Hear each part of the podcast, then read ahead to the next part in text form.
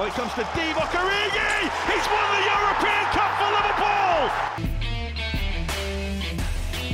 Bonjour à toute la francophonie qui s'intéresse de près ou de loin au Liverpool Football Club et bienvenue dans ce septième épisode de Copain.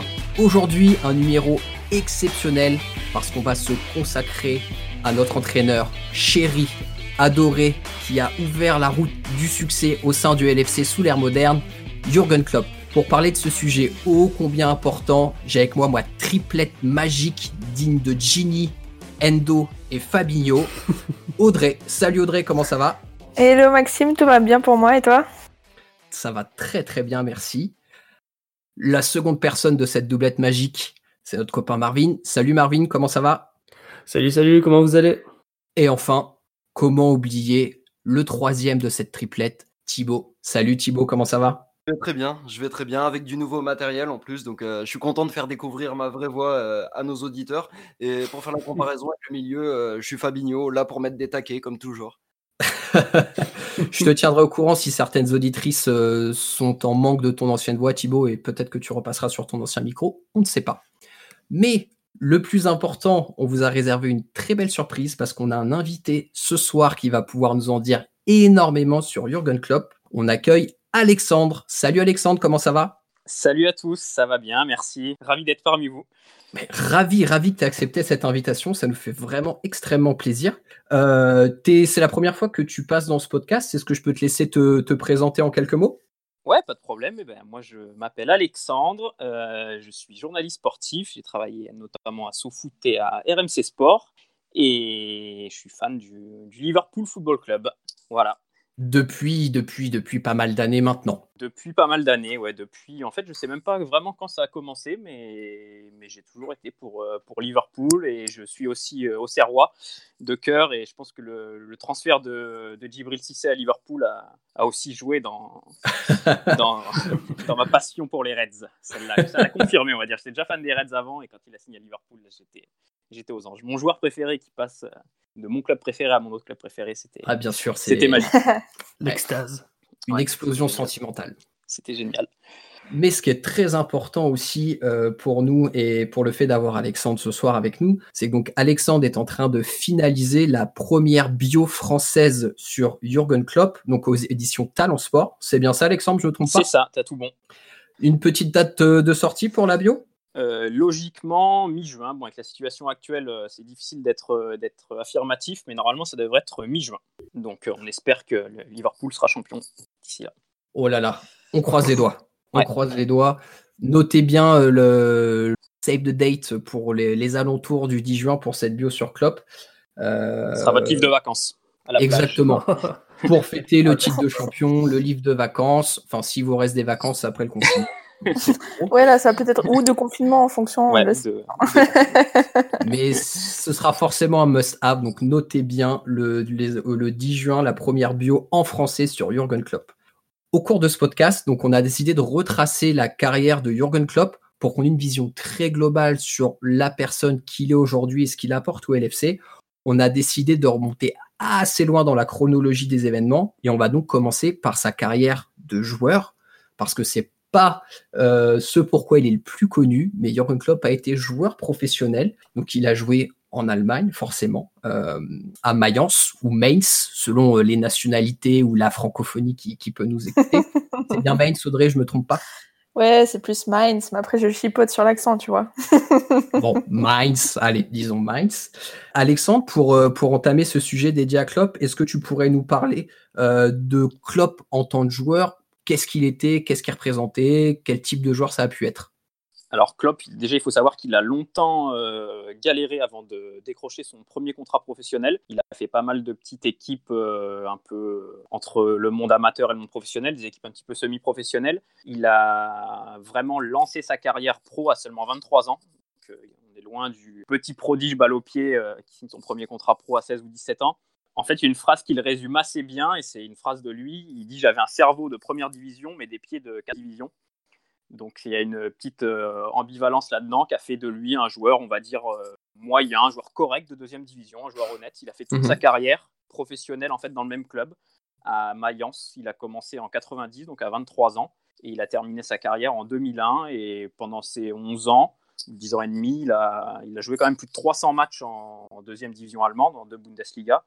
Donc c'est plutôt, plutôt pas mal. Euh, il a eu une cinquantaine de buts. Et en fait, il a la particularité d'avoir évolué à beaucoup de postes. Euh, en fait, c'était un très grand, bien sûr. Euh, donc bon jeu de tête, il était rapide, il avait des, une hargne vraiment énorme. Celle qu'on lui connaît encore aujourd'hui. on trouve déjà des similitudes. Exactement, c'est un peu le même joueur qui c'est un entraîneur en fait. Il, a un peu le même comportement que sur le banc, vraiment passionné, euh, il vit le truc à fond. Et par contre, il avait des, des lacunes techniques euh, qui l'empêchaient d'aller plus haut que la deuxième division allemande. Et il a fait toute sa carrière comme ça, avec ces qualités-là, en commençant avant-centre, pour exploiter son jeu de tête, sa vitesse. Euh, ensuite, il a joué ailier droit. Et après, au fur et à mesure, il a reculé avec l'âge, on va dire, il a reculé. Et il a fini, euh, donc il était milieu défensif, latéral, et il a fini défenseur central. Donc il a un parcours un petit peu, un petit peu original, on va dire, pour un joueur. À la Milner, quoi. ouais, c'est ça. Moins de talent quand même que Milner. Parce que, pour le coup, de Jurgen Klopp joueur, c'est quand même assez, assez spécial. Même les buts qu'il met, c'est un peu des buts de, des buts tout à l'arrache. Il y a quelques beaux buts, hein. il y a des frappes un peu sympas. Oui, il y a des belles frappes. Apparemment, des belles volées. Alors après, des célébrations, euh, des célébrations folles. Il court comme un fou. Euh, il va devant les parcages et tout. Donc, euh, Mais donc, c'était un joueur, voilà, un honnête joueur de, de deuxième division. C'est le joueur qui a joué le plus de matchs plus de matchs avec Mayence en, deuxième division.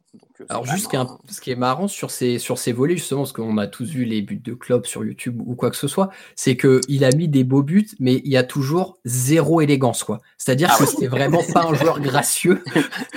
Et on sent que la frappe, la trajectoire de balle est belle, mais alors le, la gestuelle, le mouvement du corps de Klopp, à chaque fois, c'était quand même ouais, assez rustre, on va dire. Ouais, ouais, mais même lui dit qu'il avait des, un peu des, des problèmes avec sa tête, parce que ça, en fait, sa tête lui disait de faire des choses et ses pieds n'arrivaient pas, à, n'arrivaient pas à le faire. péter, des, péter des câbles, quoi. Et ses anciens entraîneurs et tout disaient que parfois il, euh, il entrait dans des colères folles parce que parce qu'il n'arrivait pas, il arrivait pas à faire ce qu'il voulait, quoi. Euh, Les pieds carrés. C'est ça, ouais, un peu des pieds carrés. Rebondir un peu sur, euh, sur ce que tu as dit, Alexandre, euh, il y avait beaucoup de choses intéressantes et je trouve que c'est une vraie bonne chose de revenir sur sa carrière de joueur parce qu'en l'occurrence, au même titre euh, qu'un coach comme Guardiola, par exemple, tu vas avoir des prémices en fait de sa carrière d'entraîneur au sein même de sa carrière de joueur. Donc que ce soit sur son, sur son comportement, c'est-à-dire que à cette époque-là, le dirigeant du club de Mayence le considérait même comme le leader émotionnel en fait de l'équipe, donc il y avait de ça. Et même si le fait est que c'était pas un immense joueur, il l'a lui-même avoué dans une interview, si je dis pas de bêtises.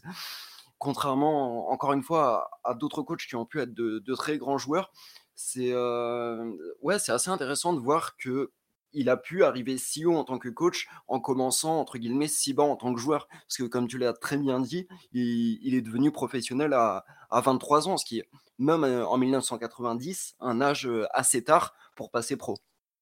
Après, moi, je trouve que c'est un peu un cliché d'avoir une grosse carrière pour être un bon entraîneur, parce que. Je suis d'accord. Parce que bon, oui, il est tard, il est devenu professionnel tard, il est, il a, il a été très polyvalent sur le terrain, mais au final, ça lui a inculqué des choses qui aujourd'hui, il demande également à ses joueurs. Quand on voit ce qu'il demande à un Milner, à un Fabinho ou à un Henderson, il leur demande autant que ce que je pense que lui se demandait à lui-même en fait au moment où il était joueur.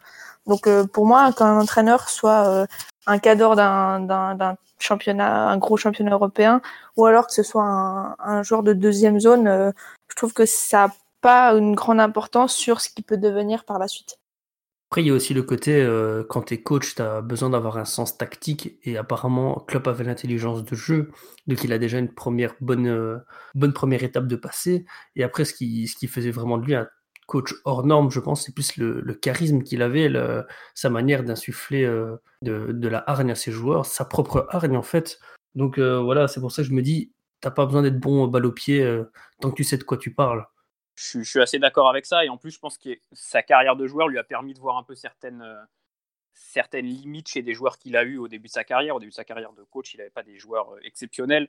Et je pense que quand on a vécu ce, ce fait-là d'être un joueur entre guillemets moyen, c'est peut-être plus facile pour, euh, pour parler à des, à des joueurs moyens. Je suis sûr qu'un un Guardiola ou un Zidane aurait plus de mal à faire passer leur message à des joueurs moyens, parce que je pense qu'ils ne comprendraient pas que le joueur soit pas capable de, de réaliser ce qu'il demande. Ou, Mhm. on voit souvent ça chez des, des anciens grands joueurs des, qui ont fait des carrières d'entraîneurs très moyennes. Je pense à Platini, même ou un Maradona, qui, je pense, ont du mal à comprendre que leurs joueurs ne soient pas capables de réaliser ce qu'eux étaient capables de faire sur le terrain.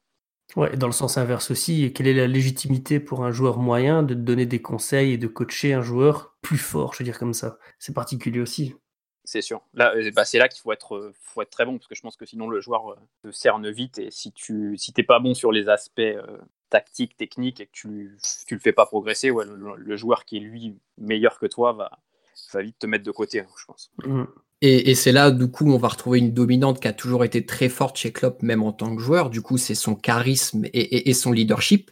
Et c'est ce qui a conduit à la transition de Klopp joueur à Klopp entraîneur au sein de Mayence. Euh, Est-ce que tu peux nous expliquer un petit peu comment ça s'est fait, Alexandre? En fait, ça s'est fait euh, à la trêve euh, hivernale de la saison 2000-2001. Donc Mayence était en, mauvaise posture, ils étaient 16e du championnat. Et donc ils se battaient pour le maintien. Ils avaient déjà changé de coach une fois. Et, et donc le directeur sportif voulait insuffler un nouveau, souffle et voulait de nouveau changer de coach, mais il ne trouvait pas de, profil qui collait un petit peu avec, euh, avec son groupe. C'était un groupe de joueurs très expérimentés, euh, qui avait une certaine façon de jouer et euh, avec pas mal de coachs, c'est pas passé.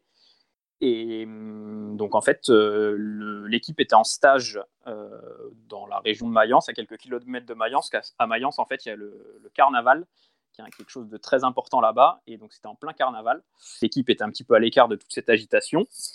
Et le directeur sportif euh, appelle Klopp et il lui dit, euh, donc Klopp qui était en stage euh, avec ses coéquipiers, il lui dit Je veux que ce soit toi le, le, nouvel entraîneur. Et Klopp a tout de suite dit Oui, ok, je peux le faire. Tout ça avant même qu'il prévienne le coach en place, qui était un Suisse, euh, qu'il était, euh, qu'il était limogé. Donc Klopp a dit Oui, ok, je peux le faire.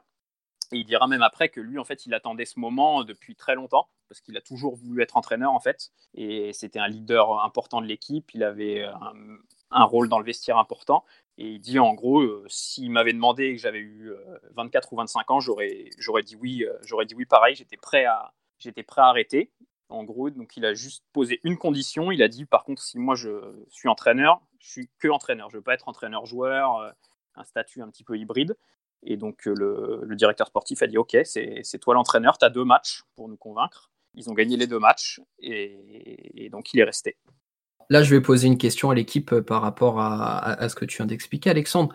Qu'est-ce que vous en pensez par rapport déjà à la force de caractère que Klopp a pu montrer? Parce que passer de joueur, de coéquipier à entraîneur, donc coach de ses anciens coéquipiers comme ça du jour au lendemain, ça n'a quand même pas dû être quelque chose de très simple. Oui, mais en même temps, euh, c'est que le, le, le fait d'entraîner et d'être dans cet aspect tactique du football, c'est un truc qu'a toujours parlé à Klopp. Euh, jeune, il a entraîné euh, une équipe de, de U10 à Francfort. il a fait des études dans le management du sport, donc j'ai envie de dire que c'est une suite logique des choses. Après, c'est clair que ça arrive à un moment où il est encore joueur. Il est c'est, ça arrive en plein milieu d'une saison, il peut pas vraiment s'y préparer. Mais voilà, il y a dans son caractère cette détermination qui fait que, pour moi, c'est, c'est vraiment une suite logique.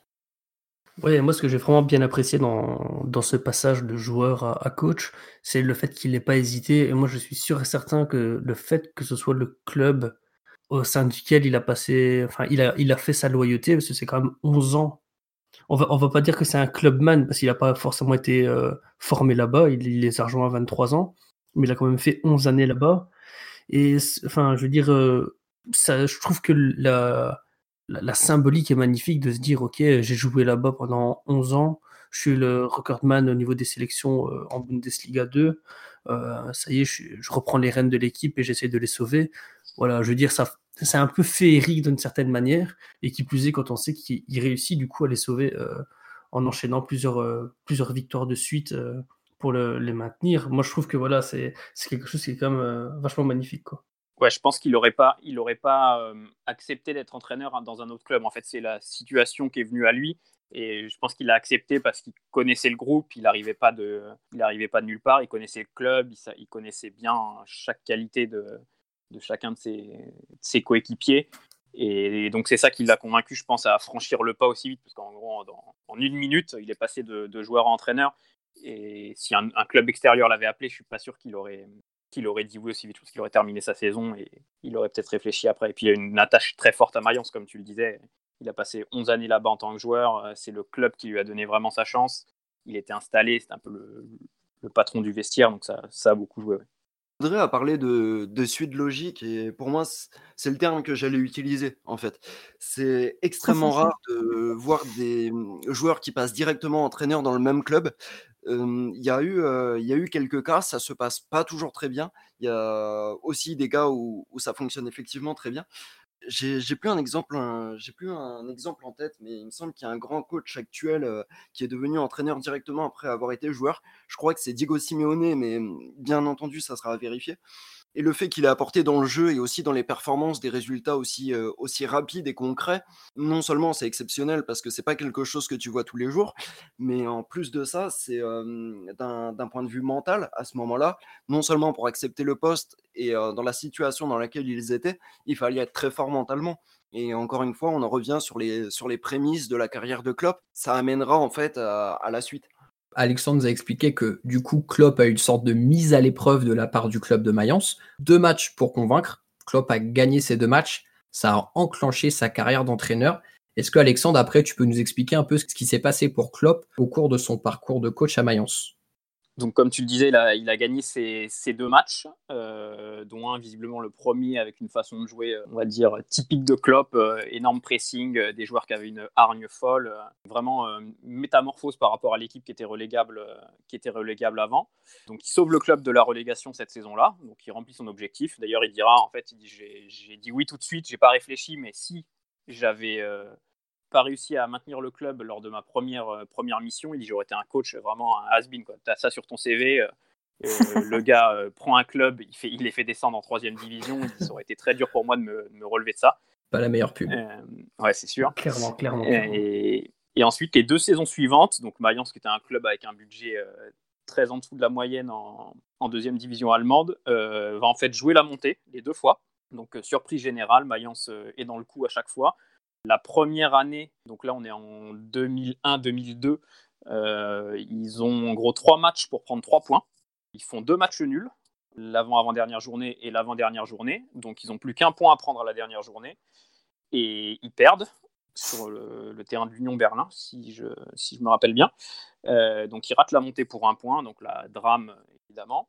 Mais bon, ils se disent on est dans le coup quand même. Euh, la saison d'après, même scénario, sauf que là, cette fois-ci, il rate la montée à la dernière journée, mais pour un but au goal average, qui est marqué dans un autre match par un ancien coéquipier de Klopp, euh, dans un petit club. Donc là, ils se disent, c'est pas possible, on n'y arrivera jamais pour un petit club comme nous. Au fur et à mesure, en plus, ils perdent leur, meilleur, leur meilleur joueur, dont, euh, dont Andriy Voronin, qui jouait, qui jouait à Mayence, qui avait fini meilleur buteur de, de deuxième division allemande cette saison-là. Donc ils perdent leur meilleur joueur, ils se disent voilà, ça va vraiment être compliqué. Et finalement, ils arrivent à accrocher la montée en, en Bundesliga, la troisième saison pleine de Klopp, en réussissant une saison moyenne, paradoxalement. C'est leur, au total de points, c'est leur saison la moins réussie. Euh, mais ils arrivent à monter.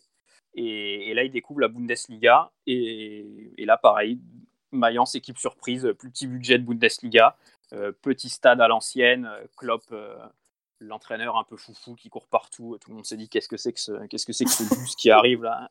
Avec ses, petites lunettes, euh, son jogging, son grand manteau. Ses cheveux longs. Ouais, exactement. Euh, et ils finissent deux fois 11e, deux fois d'affilée 11e. la première saison, ils sont même qualifiés en Ligue Europa grâce au prix du fair play. Euh, il y avait trois équipes à l'époque en Europe. Euh, il y avait un espèce de sombre classement. J'ai essayé de me pencher dessus, mais c'est incompréhensible. Euh, Tout ce qui est UEFA, c'est très sombre souvent. Ouais, c'est ça.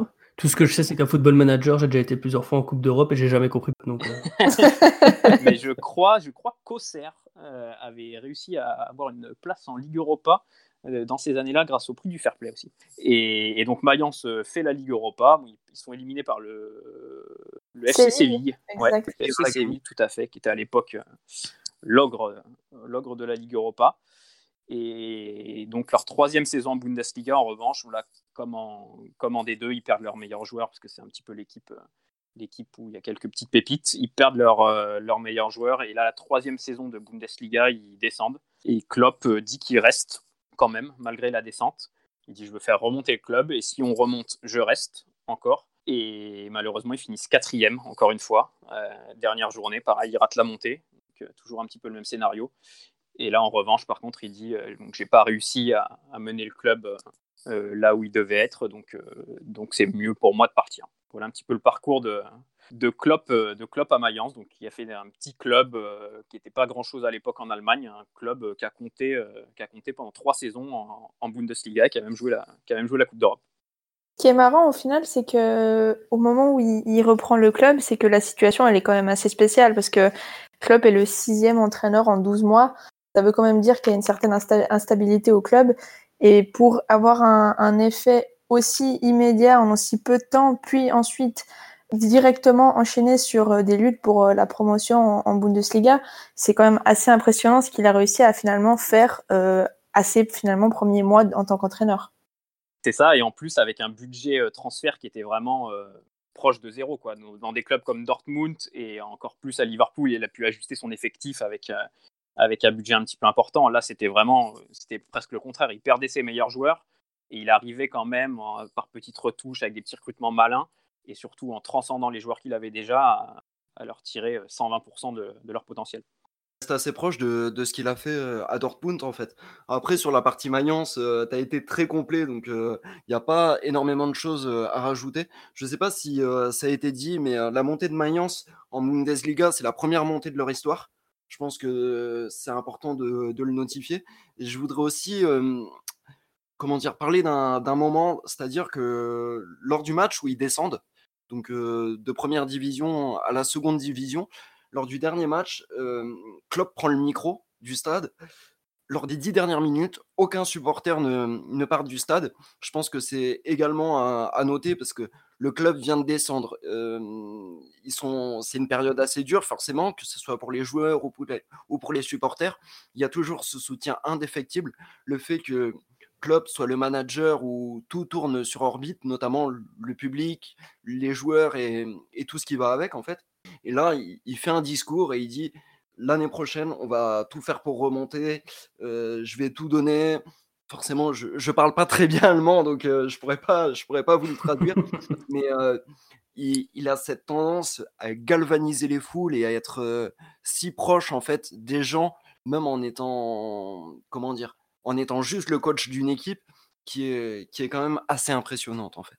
C'est ça, et même une, euh, après une montée ratée, après une quatrième place, pareil, il a harangué la foule, il a dit l'année prochaine, on, réessaye, on, sera là encore dans le coup pour la montée. Il a dit je vous donne rendez-vous à la reprise, et à la reprise, il y avait 10 000 personnes à la reprise de l'entraînement à Mayence, qui n'est pas réputée pour être une ville de foot euh, des plus chaudes d'Allemagne, mais il arrivait à galvaniser cette ville, euh, il a complètement totémisé cette ville qui était complètement fan de lui et fan de son équipe. Alors, ce qui est intéressant de voir jusqu'ici euh, au, cours de son parcours à Mayence, c'est qu'on peut voir que dès le début de sa carrière de footballeur et même au cours de sa carrière de manager, c'est quelque chose, on va en reparler plus tard, mais qu'il suivra, c'est que c'est quelqu'un qui se construit lui et ses équipes dans la défaite, dans les difficultés et, dans l'adversité. Là maintenant, on va arriver au point culminant, ou en tout cas au point final euh, de son aventure à Mayence, donc c'est euh, son départ du club. Est-ce que tu peux nous en dire un petit peu plus, Alexandre? Bah, comme je disais, il, rate la montée à la dernière journée. La remontée, euh, il jouait à domicile contre Paoli. Donc le club ne remonte pas, euh, coup de sifflet final, tout le monde est triste. Mais en fait, tout le monde est triste pas vraiment parce que le club n'est pas remonté. Bon, pour Mayence, c'est pas non plus euh, une habitude d'être en Bundesliga. Tout le monde est triste parce que tout le monde sait que c'est le dernier match de Klopp au club. Il l'a déjà annoncé. Donc il était là depuis 18 ans. donc là, il s'assoit avec ses joueurs devant le COP et là, le COP en fait chante You Never Walk Alone, qui est l'hymne commun de Mayence et de Sampaoli, et qu'il sera ensuite des deux autres clubs de Klopp, euh, Dortmund et, Dortmund et Liverpool. C'est incroyable qu'il y ait ce fil rouge tout au long de sa carrière. Et hum, donc le stade lui rend un superbe hommage. Le stade est plein, il doit faire 18 000 places, je crois. Euh, donc superbe hommage. Le club décide, il dit c'est pas assez, euh, Jürgen, pour te remercier de ton départ, il faut qu'on refasse quelque chose juste pour toi le lendemain en ville. Klopp veut pas du tout. Il dit, moi, je veux pas juste être le centre de l'attention euh, et d'être tout seul sur une grande scène euh, en plein centre-ville.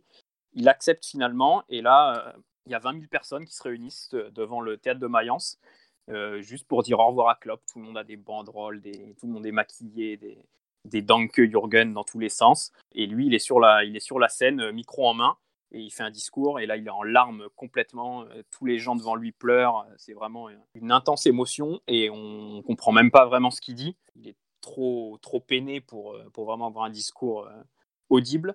Et, tout, voilà, tout Mayence vient lui dire au revoir et presque est, triste de le voir partir, mais fier de voir que l'enfant du club, l'homme qui a mis Mayence sur la carte du foot allemand, euh, va, va, aller les représenter euh, à l'étage au-dessus. Moi, ce que je trouve beau dans ce départ, parce qu'il y a quand même cette partie émotionnelle euh, à prendre en compte, et c'est un truc qui suit aussi Club dans, toute sa carrière d'entraîneur, c'est le fait qu'il n'ait pas peur en fait de partir après un échec, de se dire bon, ok les gars, j'ai pas tenu ma promesse ou je, me sens plus légitime dans cette situation. Je préfère partir pour euh, que, que voilà, on se sépare, euh, ma foi, sur euh, une, note entre guillemets négative. Mais de se dire que un échec, ça ne l'effraie pas, je trouve c'est quand même à saluer ça globalement, il aura laissé un impact incroyable sur, euh, sur le club, sur la ville. Sur ses résultats, ça reste euh, à souligner pour, euh, pour faire le bilan sur tous les entraîneurs qui ont réalisé plus de 50 matchs avec Mayence. Jusqu'à son époque, c'est celui qui a le plus haut taux de victoire, 40%. Donc, avec un club qui avait le, le plus petit budget de Bundesliga et un des, un des plus petits budgets de, de deuxième division. Et également le, nombre de buts par match où pareil en fait il a été il a été premier sur sur l'histoire du club. Donc que ce soit d'un point de vue résultat ou d'un point de vue jeu offensif encore une fois je reviens à ce que je disais tout à l'heure Mayence c'est la base de tout ce que deviendra Klopp par la suite en fait ouais tout à fait en fait tout ce qui est tout ce qui s'est passé à Mayence c'est reproduit presque à la même échelle euh, à Dortmund et à Liverpool. Euh, à Liverpool la, prise de fonction, la façon de prendre l'équipe, euh, le long chemin vers les titres, les, défaites cruelles. Tout est, tout est un petit peu pareil en fait. C'est assez intéressant à, remarquer. Ouais, clairement, clairement parce que c'est vrai qu'on parle du fait qu'il arrive plusieurs fois à la quatrième place avec Mainz, aussi bien quand il était coach, mais aussi quand il était joueur. Et ça me fait penser aussi un peu le, surnom qu'on lui donne de loser magnifique, qu'on risque sans doute de réaborder après. Et j'ai l'impression que ça a toujours été la même chose. Voilà, il rate la montée à une victoire, il rate la montée à un goal. Voilà, je dire, à chaque fois, j'ai l'impression que ça, lui colle à la peau cette espèce de, de mais euh, voilà, c'est, quand même abusé.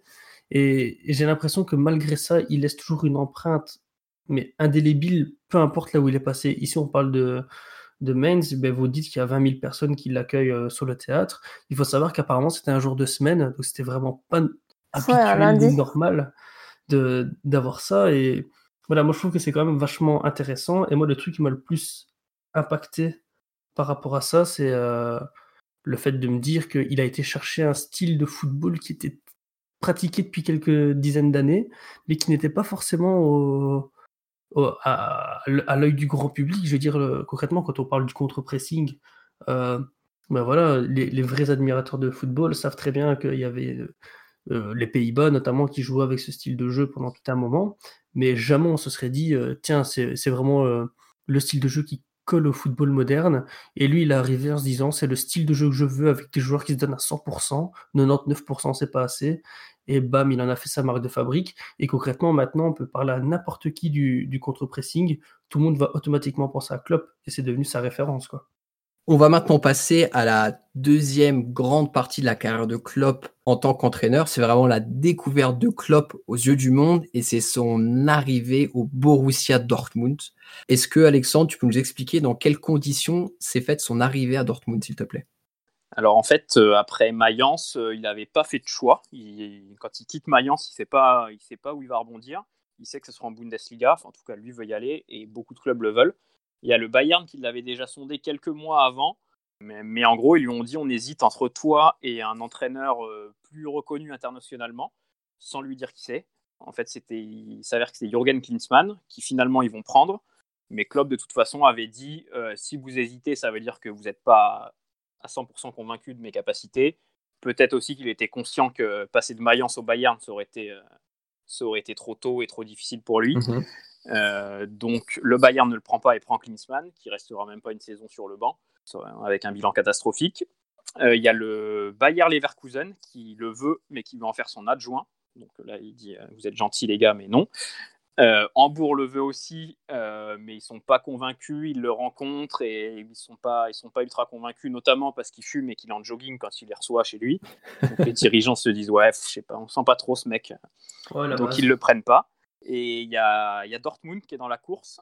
Et Klopp, tout de suite, Dortmund, ça lui fait tilt. Il se dit, ouais, j'aime bien. euh, C'est gros club, gros potentiel, euh, public très chaud et surtout club à reconstruire, ce que, ce que lui, il voulait en gros.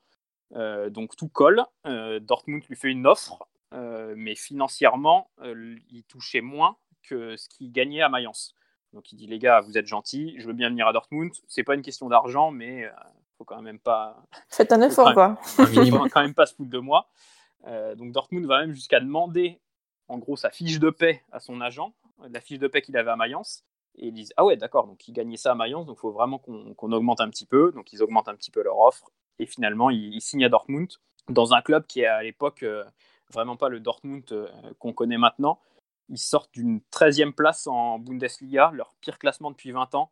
Euh, Il y a toute une génération qui est, qui est partie, la génération des, des Kohler, euh, Fry, euh, enfin, il etc. Ouais. Il y a Fry qui est encore, mais qui fait un an avec Klopp. Mais toute cette génération qui avait été championne et qui avait fait une finale de, de Coupe de l'UFA, je crois que c'est en 2002, tout ça est parti. Et le club est dans un contexte économique très, très délicat. Euh, quelques années avant, ils ont été obligés de vendre leur stade et de le relouer pour euh, trouver des liquidités. Il y a même le Bayern. Ils ont sollicité auprès du Bayern une, avance financière parce qu'ils ne pouvaient plus payer leurs joueurs. Le Bayern a prêté de l'argent à Dortmund qui ensuite se sont fait rembourser pour pas que Dortmund coule, parce qu'il était vraiment au, bord de la faillite. Donc quand Klopp arrive, c'est pas le Dortmund, euh, c'est pas le Dortmund qu'on connaît maintenant et qui est une puissance, puissance importante en Allemagne. C'est un club euh, en difficulté sportive et financière.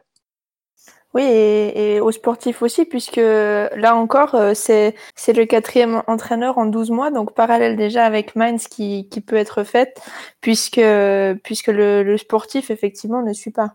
Ouais, tout à fait. Ils ont des résultats très compliqués et, et ils n'arrivent pas à s'en sortir. Et en gros, ils misent sur Klopp euh, pour, euh, pour essayer de, de réveiller ce, ce grand club qui commence à tomber euh, un peu inexorablement euh, dans le bas de classement de, dans le bas de classement de la Bundesliga. Et même à Dortmund, les supporters commencent à être un peu lassés. euh, Ils ont, il y a moins d'abonnés. Donc ils pensent vraiment que Klopp, ils se disent, lui, avec sa personnalité et la façon dont il fait jouer l'équipe, on ne sait pas s'il y aura des résultats immédiatement, mais il va se créer un petit truc. Et si les supporters suivent, si, si la mayonnaise prend, ça peut être, ça peut être l'homme idéal. Donc en fait, on retrouve déjà un petit peu ce, schéma qui et cette fameuse phrase qui a été dite euh, à, Liverpool, c'est le from doubters to, to believers, quoi. C'est-à-dire qu'il arrivait dans un club où le public était, euh, comme tu le disais, un peu endormi, mais lui était persuadé et conscient qu'il était capable de redresser la barre et de réinsuffler une nouvelle dynamique au sein du club. C'est exactement ça, ouais. Par la, il voulait réinsuffler ça par la, la façon de jouer notamment, euh, même si au début il a été obligé de, de tâtonner un petit peu parce que les joueurs qui étaient, euh, qui étaient là n'étaient pas adaptés à la façon dont Klopp voulait jouer. Euh, notamment, donc Audrey, tu parlais d'Alexander Frey qui a fait finalement qu'une saison avec Klopp, qui était à l'époque pourtant le joueur le plus décisif de Dortmund, meilleur buteur, meilleur passeur Mhm. une valeur sûre de Bundesliga. Et il a fait une saison avec Klopp, pas toujours, euh, toujours titulaire. Et ensuite, Klopp l'a fait partir pour euh, intégrer d'autres joueurs. Il a acheté Lucas Barrios, euh, Mhm. qui était plus jeune, plus adapté au style de jeu. Il a fait confiance à énormément de jeunes. Euh, à Mats Hummels, qui était prêté par le Bayern, qui avait, qui avait 19 ans. Euh, Subotic, qu'il a fait venir avec lui de, de Mayence, euh, qui avait 19 ans également. Donc il a essayé un petit peu de, de remodeler tout ce, tout ce club et tout cet effectif pour jouer de la façon dont il, dont il voulait. Il a apporté euh, un vent de jeunesse à cette équipe-là.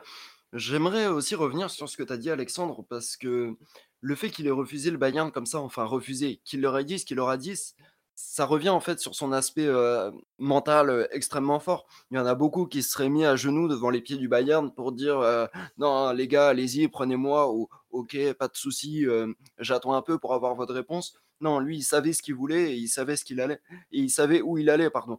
Tu disais également que hum, Dortmund n'était pas le club qu'on a connu plus récemment, mais c'était plus non plus le club qu'on avait connu avant. Tu l'avais dit, ils ont fait finale de Coupe de l'UEFA en 2002. Ils gagnent aussi le championnat cette année-là. Et ils gagnent la Ligue des Champions en 1997, donc moins de 10 ans avant. on peut croire que 10 ans c'est assez long, mais au final dans le football, eh ben, ça passe vite. Il fallait être très fort dans la tête à ce moment-là pour bah, non seulement prendre ce club-là, le relever, et puis dire à, certains joueurs comme Alexander Fry, j'ai pas forcément besoin de toi en fait. Après, c'est un ego aussi, Alexander Fry. c'est une légende en Suisse, c'est c'était le capitaine de la sélection et au Stade Rennais bien sûr mais c'était le capitaine de la sélection c'est le meilleur buteur encore aujourd'hui enfin Alexander Fry c'est plus qu'un simple joueur d'effectif pour lui je pense même lui quand il se voit euh, ça, il se voit beaucoup plus gros que, que le reste des, des joueurs au sein d'un effectif. Et quand tu es un entraîneur comme Klopp qui doit galvaniser et mettre tout le monde au même niveau, forcément, à un moment donné, ça, ça part au clash et il vaut mieux éviter le clash et dire à des joueurs comme Alexander Fay, qui au final sportivement apporte énormément au club, de partir, quitte à, voilà après pouvoir euh, miser sur d'autres joueurs. Ouais, tout à fait. En gros, Fry rentrait pas dans le moule et la première saison, il a quand même joué. Il finit meilleur buteur de, Dortmund en, Bundesliga. Mais en gros, ils sont séparés d'un commun accord. Je pense que Fry était conscient qu'il était un peu plus sur la fin et qu'il valait mieux partir comme ça de Dortmund euh, sans faire de vagues un petit peu en, légende du club, euh, plutôt que s'opposer à Klopp, euh, qui en lui, en gros, avait remis les compteurs à zéro quand il est arrivé. Quoi. Il a dit je, je ne connais pas trop votre passé et je, je vais voir les meilleurs les joueront. En gros, sa conférence de presse de présentation, il a prévenu, il a dit avec moi, ceux qui donneront 99% d'entraînement, ce sera pas assez. Il faudra que vous soyez tous à 110% tout le temps. il dit je veux vraiment des, joueurs totalement impliqués et votre, votre CV, j'en ai un petit peu rien à faire. Voilà, et pour rebondir aussi sur ce que tu viens de dire avec le joueur quand on regarde un peu l'effectif qu'il avait durant sa, la première saison où il finit à une, honorable sixième place, quand on regarde les joueurs qui étaient disponibles, c'est des joueurs qu'il a fait éclore, du qui il a tiré vraiment le meilleur. C'est sans doute des joueurs qui, euh, qui en voulaient. Et quand on regarde, c'est pas des noms qui, à l'époque, étaient forcément des, impressionnant. Et maintenant, c'est comme des gens qui ont une belle histoire. Moi, je pense à, à Weidenfeller comme gardien. Ben oui, on avait Subotic, Hummels, qui sont quand même devenus la, la paire de défenseurs centraux euh, quand même vachement impressionnant sous, sous son aile. Nuri Sahin, qui a quand même bien, bien joué sous, avec lui. Euh, qui a pas non plus une grosse carrière à part son passage à Dortmund. Ici, d'ailleurs, il, il, est retourné en Pologne. Et sincèrement, je suis désolé, ça me rend triste, mais c'est un flop. Euh, il a été chercher des, des joueurs comme euh, Groschkreutz, etc., qui, qui n'étaient pas non plus le, top comme on pouvait imaginer dans les, gros clubs, etc. Et c'est sur base de ces joueurs-là qu'il a créé son équipe en éliminant un peu les profils un peu plus euh, euh marginaux, je veux dire comme ça, comme euh, Fry, comme, euh, comme vous venez d'expliquer. quoi. Oui, tout à fait. Il a lancé toute une génération de, de joueurs à Dortmund. D'ailleurs, la, la, charnière Hummels-Subotic, c'est la charnière la plus jeune de l'histoire de la Bundesliga, la charnière titulaire. Ils avaient 19 ans tous les deux. Donc, pour Dortmund, avoir ces deux centraux qui ont 19 ans, c'est quand même, c'est quand même un signe incroyable qui faisait une confiance, une confiance aveugle aux jeunes. Et pour le, pour le livre, j'ai notamment appelé euh, Damien Le Talec, qui, avait été recruté par Klopp et qui est très jeune aussi. Il n'avait jamais joué en pro au Stade Rennais, il a signé à Dortmund. Et il disait que s'il il prenait euh, autant de temps à discuter avec les jeunes qu'avec les cadres. Il faisait une confiance énorme aux jeunes. Il s'appuyait notamment beaucoup donc, sur Subotic, Hummels euh, et Nouri Sahin, qui était son, son, maître à jouer. Il a d'ailleurs lancé euh, Götze la saison d'après. Ouais, exactement. Götze qui est passé directement des, ce que me disait Damien Le Talec, des U16 au pro, au groupe pro. Il a, Klopp a flashé sur lui et il a fait confiance très rapidement. C'est pas pas vraiment étonnant dans un sens qu'il ait fait confiance euh, à tous ces jeunes-là, mais euh, ce qui est vraiment impressionnant, c'est le fait qu'il ait fait progresser des joueurs euh, qui étaient peut-être partis pour être des joueurs euh, pas dingues et qui sont devenus de, très bons joueurs, voire de players. Pour moi, l'exemple le plus flagrant, c'est ça viendra un peu plus tard, mais c'est Pierre-Emerick Aubameyang. Je suis beaucoup la Ligue 1 depuis quelques années. J'avais le souvenir d'un joueur qui courait très vite à Saint-Etienne, qui court toujours très vite, mais qui faisait pas beaucoup plus à Saint-Etienne à Dortmund, pardon, c'est devenu un des meilleurs attaquants du monde, capable de marquer avec toutes les surfaces du corps, pratiquement, chirurgical devant le but, avec un taux de conversion impressionnant. Qu'il a acheté une majorité de joueurs qui deviendront de, des grands joueurs pour moins de 20 millions d'euros. Le seul transfert qui a excédé 20 millions d'euros sous club, c'est Henrik Emritarian. Ouais. Tu vois, il, il, a été prendre des Gundogan, des Lewandowski, des Blaszczykowski, Saïn, pour des broutilles en fait. Et il en a fait des top players, ni plus ni moins. L'exemple le plus marquant, c'est Kagawa qui l'a acheté à ensuite 500 000 euros à, un club japonais. Il en a fait une star euh, incroyable. Et j'ai aussi euh, appelé pas mal de ses anciens joueurs à, Mayence. Et un de ces joueurs me disait que l'exemple le plus frappant de, la façon dont il arrivait à métamorphoser certains joueurs, c'est Subotic. Il m'a dit, mais Subotic, quand je suis arrivé, je me suis dit, mais qu'est-ce que c'est que ce, joueur Il n'a a pas le niveau pour, être professionnel. Euh, il il est arrivé à le, à le motiver, à le faire euh, exploser. Et je crois que la première saison à Mayence où il met Subotic, il marque, euh, je crois qu'il marque 6 buts lors des 8 premières journées, Subotic. Et en plus, il fait sa place derrière. C'était incroyable. Il a une métamorphose. Il dit alors que quand tu le voyais à l'entraînement, c'était vraiment un joueur très moyen. Et, finalement, Subotic a fait une, une, carrière très, très honorable. Alors là, on retrouve le schéma qu'on avait déjà un petit peu à Mayence et qui a été amplifié avec euh, l'arrivée de Klopp à, Dortmund, c'est-à-dire que il, est sur un club où faut reconstruire. Vous l'avez tous très bien dit, il a fait éclore des jeunes joueurs, il a fait des très bonnes affaires. Alors, faut rappeler aussi, hein, comme tu l'as dit très justement, Alexandre, c'est que Dortmund à cette époque-là n'avait pas la puissance financière qu'ils peuvent avoir aujourd'hui et que du coup c'était aussi une sorte de contrainte pour Klopp de devoir trouver des pépites et, des bonnes affaires, ce qu'il a fait avec brio.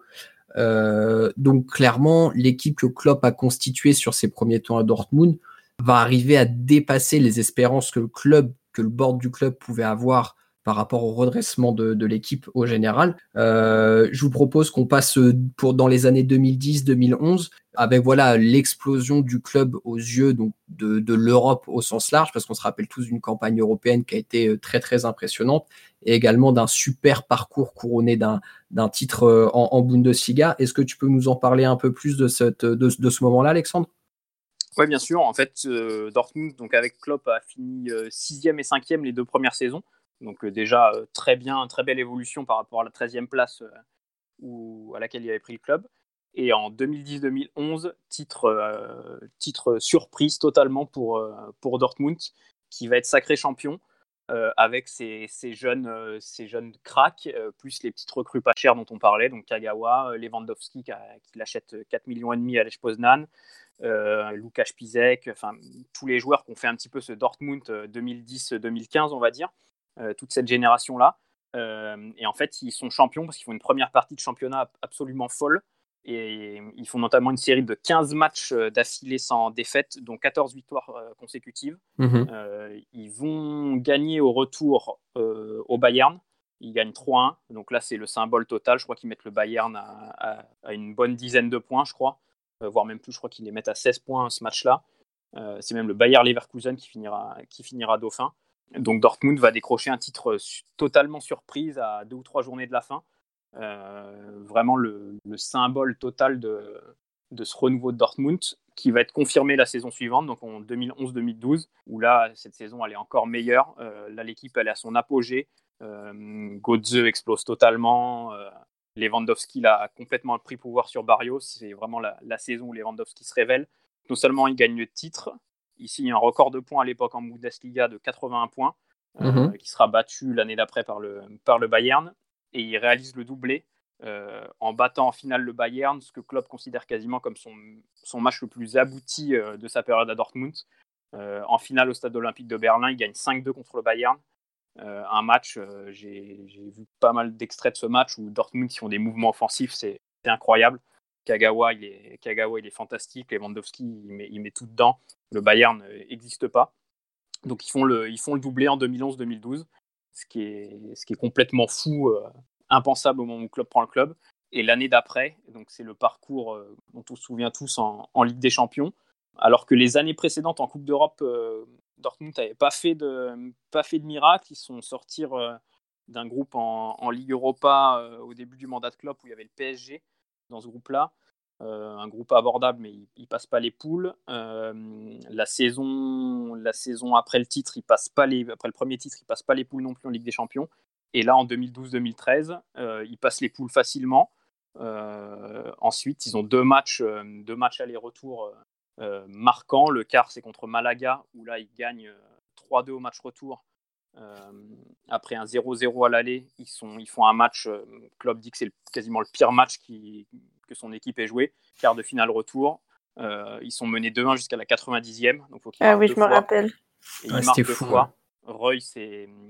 Et je crois que c'est Santanal. Santanal, c'est ça. Il n'y a, pas un, a pas un but qui est limite hors jeu euh, ou si, si, ouais, le, le, dernier but est totalement hors jeu. Ouais. c'est la, la, folie totale. Il y a 10 000 personnes qui étaient parties du. Qui, étaient, qui avaient quitté le stade. Klopp, il dit c'est toujours une blague en ville à Dortmund. Euh, de savoir, ah, t'es resté jusqu'à la fin, toi, contre Malaga ou pas. tous les gens qui sont partis avant, c'est la risée de Dortmund.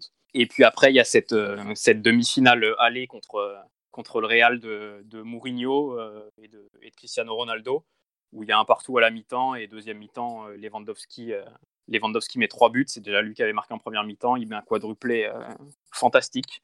Et là, c'est un peu là où on voit le où Klopp en gros explose aux yeux de l'Europe avec ce match où il, marche totalement sur le Real, sur le Real dans cette demi-finale allée.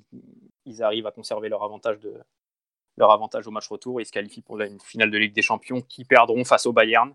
Bayern qui était totalement dominateur cette saison-là et en Bundesliga et en Coupe d'Allemagne. Ils avaient déjà joué quatre fois contre le Bayern cette saison-là. Ils n'avaient ils pas gagné une fois. Et pourtant, Dortmund fait plutôt une belle finale, mais, mais s'incline de 1 sur un but euh, à la 89e de, de Robben. Ils avaient écrasé le, le Real Madrid hein, sur, euh, sur la double confrontation. Euh, le Real Madrid, c'était quand même le Real Madrid des Galactiques aussi, Galactique 2.0 à cette époque-là, donc c'était quand même une performance de fou. Tu parlais du groupe de Dortmund les deux dernières années où ils avaient eu justement du mal à en sortir. Klopp avait dit lui-même que ses campagnes avaient été décevantes et qu'il voulait faire mieux cette année-là en, en se concentrant là-dessus. Je tiens à rappeler que l'année où ils vont en finale de Ligue des Champions, ils sortent du groupe de la mort, donc avec Manchester City, avec le Real Madrid et avec l'Ajax d'Amsterdam. Ils perdent zéro fois. Donc une très très grosse performance en fait sur toute la campagne. Effectivement, ils font un très beau match en finale contre le Bayern Munich. Et juste pour rappeler au niveau du, championnat, c'est intéressant ce que, ce que tu disais parce que leur saison où ils gagnent le premier titre me fait un peu penser à la saison de Leicester. Tu sais, où, où ils gagnent ouais, tout à fait. en 2014 ou ouais, 2014 ou 2015 si je dis pas de bêtises. Ah, tu dis pour euh, Leicester ou parce que Leicester c'est 2016 le titre. Hein. Ouais. 2016 alors euh, autant pour moi je voyais ça un petit peu plus loin que ça et euh, ouais une saison qui, qui, sort un peu de nulle part et au final bah ils font record de points effectivement en Bundesliga ils font record de victoires et ils font la deuxième meilleure partie de saison de l'histoire de la Bundesliga aussi ultra performant en fait sur cette période à Dortmund sur, sur ces moments là en tout cas sur ces 2-3 ans Ouais, c'était l'apogée, euh, l'apogée de cette génération, euh, jusqu'en gros au départ de, de Godze qui part, euh, en gros, qui négocie son départ au Bayern avant, avant la finale, avant, en gros, avant les demi-finales. Il y a le directeur sportif de, de Dortmund qui vient voir Klopp et qui lui dit j'ai un, j'ai un truc à te dire. Il dit quoi il dit bah, Godze se barre au Bayern. Et, ça, ça avait été très, très difficile à digérer pour Klopp, pour le vestiaire. Euh, Godze d'ailleurs était blessé pour la finale. Il était en tribune et en gros, il regardait son club actuel et son, futur club euh, euh, se déchirer pour, la, Ligue des Champions. Et c'est un petit peu ce qui a marqué la, la fin de cette génération, parce que Godze est parti, Lewandowski est parti l'année suivante. Et Klopp a perdu petit à petit comme ça ses, meilleurs joueurs. Il y avait Nouri qui était parti aussi au Real avant de revenir. mais il était moins fort. Et, mais ce, cette période 2010-2013, c'est vraiment le, climax de, de Klopp à Dortmund. Clairement, moi, ce qui m'a surtout marqué durant cette période-là, c'est que Klopp a gardé son, son, son esprit tactique, son, son jeu de football euh, très très intense avec un pressing fou. Où, euh, allez, moi, j'ai commencé à regarder les matchs de, Dortmund parce que, bah, étant euh, originaire de Poznań, bah, j'ai vu Lewandowski grandir sous, mes couleurs, je veux dire comme ça. Et voilà, moi, le départ vers Dortmund pour seulement 4 millions, quand je voyais le, monstre qu'il était dans le championnat polonais, ben, ça m'a un peu fait mal au cœur. J'étais tellement fan du joueur que j'ai voulu suivre ce qu'il faisait dans son futur club.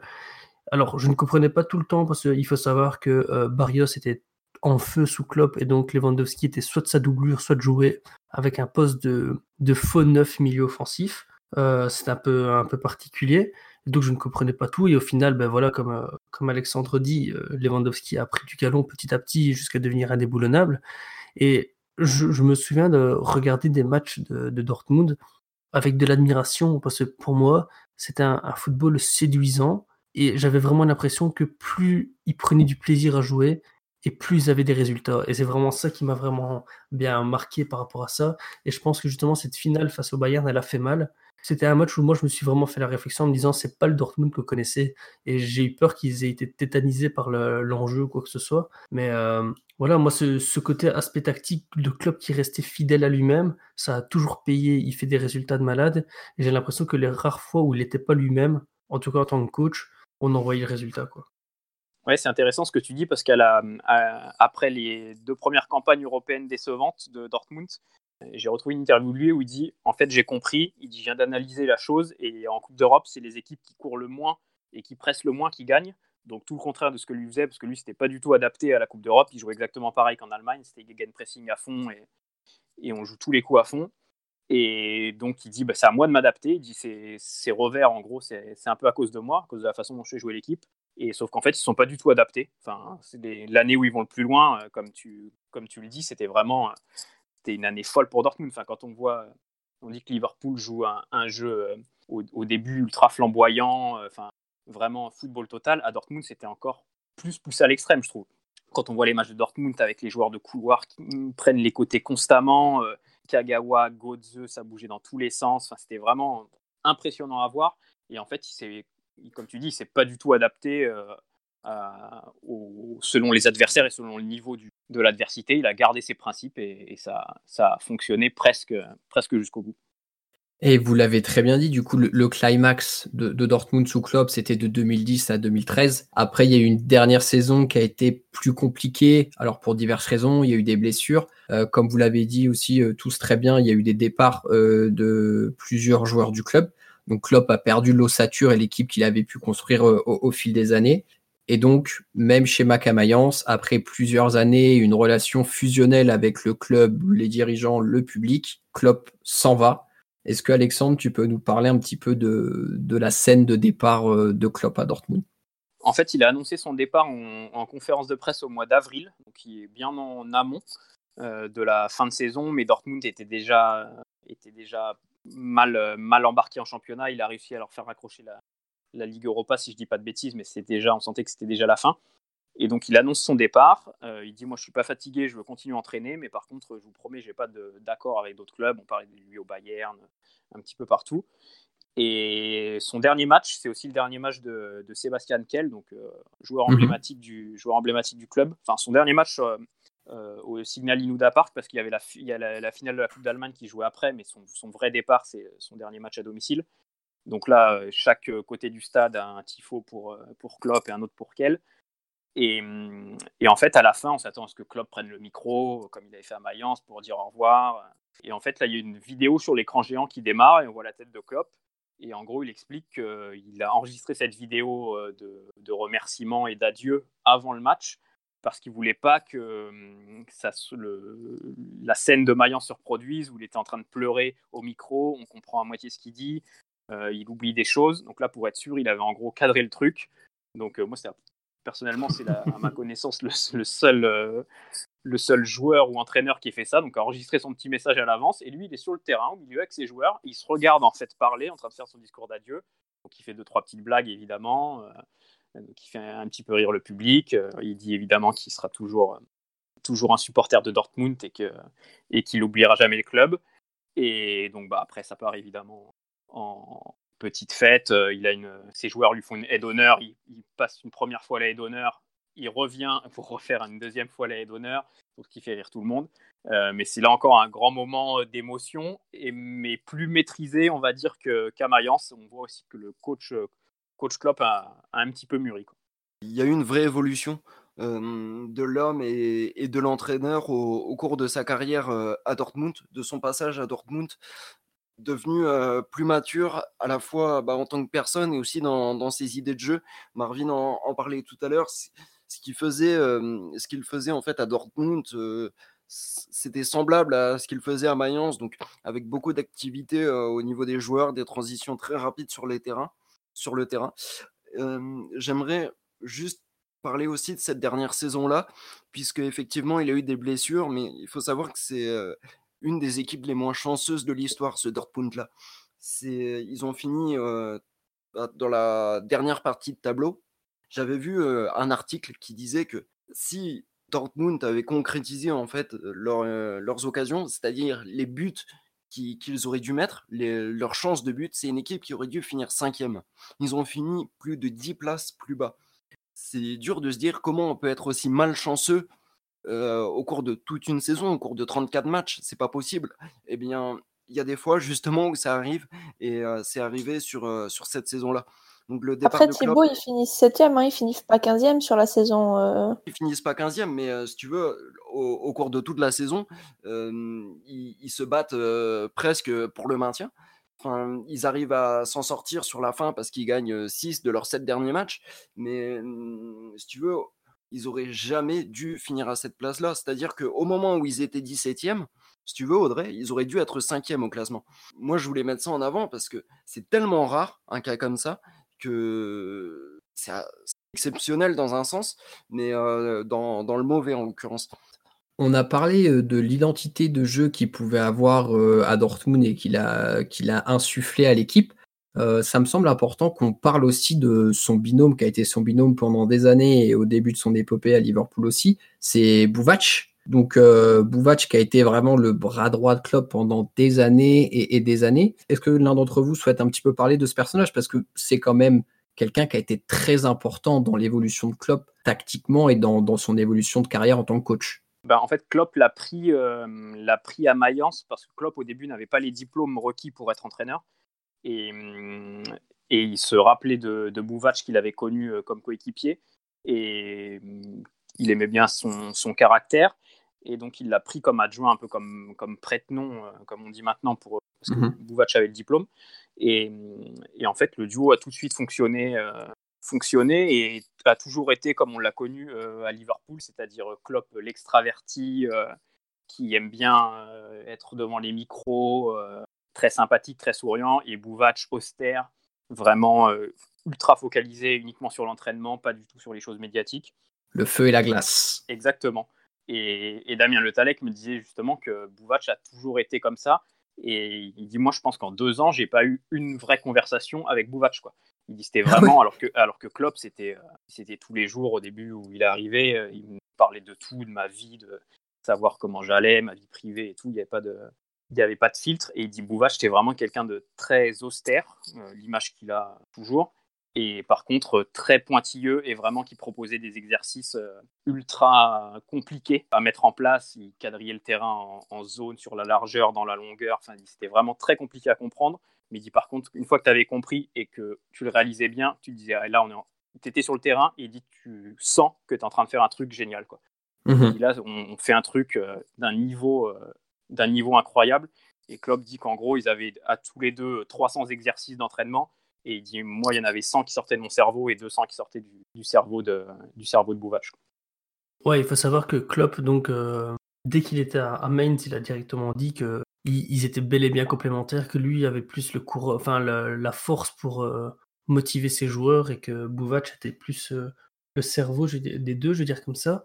Je n'ai pas vraiment trouvé énormément de sources qui appuyaient ça, mais apparemment c'était Bouvac qui gérait tout ce qui était transfert durant le passage à Mainz et ensuite qui conseillait grandement Klopp euh, quand il était à Dortmund sur les joueurs à, à pister, etc. Donc il faut savoir que quoi qu'il arrive, Bouvac aussi avait son idée de la tactique et l'idée du profil de joueur souhaité par rapport à sa tactique. Donc ça montre encore une fois bien que entre les deux, il y avait quelqu'un qui était beaucoup plus là sur l'aspect plus stratégique vraiment quoi. C'est exactement ça, c'est-à-dire que tu as dit qu'ils étaient complémentaires et effectivement, c'est il y en a un qui était en fait le, cerveau managérial de l'équipe et l'autre qui était le, cerveau tactique. Bouvac, c'est un génie du football sur, sur ce qu'il a apporté aux, équipes de Klopp en fait. Ce qui fait que comme les deux hémisphères d'un cerveau, Klopp était l'hémisphère droit et, et Bouvac le gauche. Très chers auditeurs, pour votre confort d'écoute, on a décidé de couper cet épisode en deux parties. C'est donc ici la fin de cette première partie dédiée à Jurgen Klopp. Retrouvez-nous dans quelques jours pour la seconde partie D'ici là, portez-vous bien et surtout n'oubliez pas, vous ne marcherez jamais seul. À bientôt tout le monde, salut